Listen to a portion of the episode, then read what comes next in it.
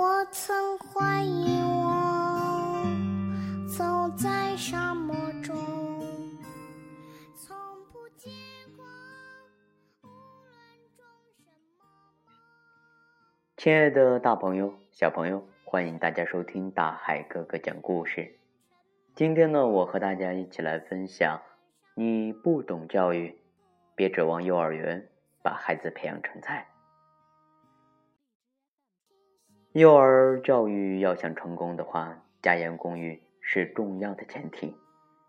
家园共育要有成效，除了老师必须要懂教育，家长要懂教育，有的时候同等重要。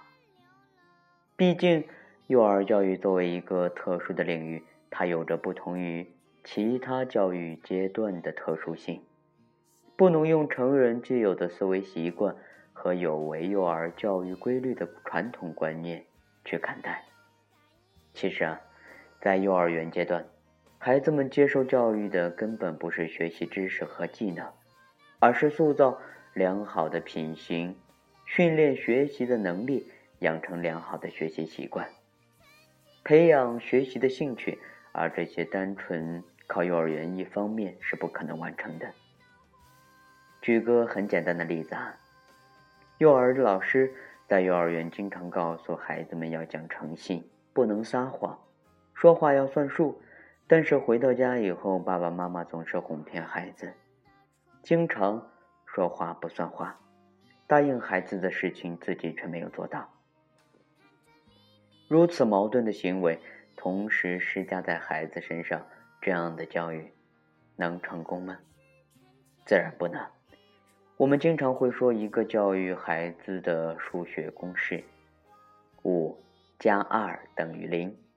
就是说，如果家庭教育缺失或者不当，不能够延续学校教育的理念和方法，那么再好的幼儿园，孩子待了五天之后，经过两天的家庭生活之后，幼儿园的教育结果在孩子身上已经看不见了。我们作为家长啊。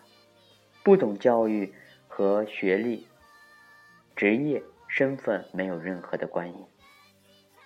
家长懂不懂教育和学历、职业、身份没有任何的关系。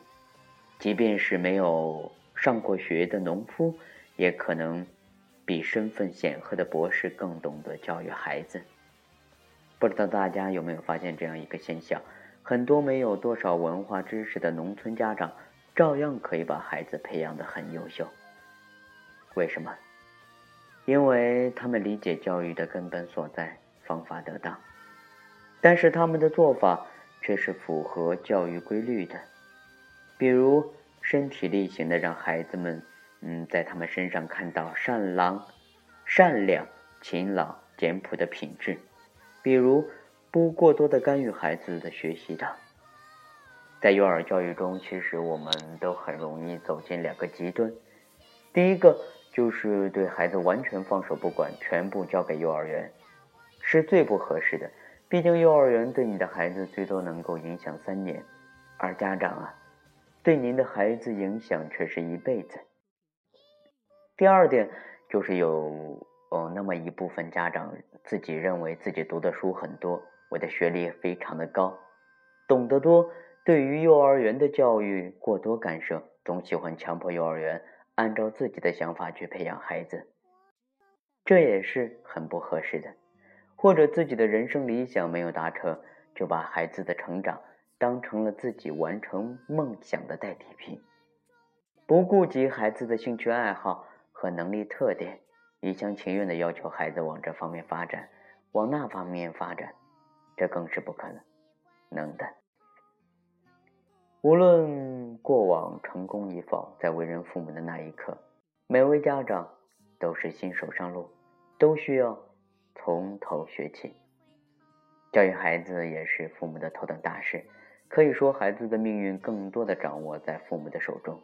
希望每一位家长都能够认同幼儿园的家园观念。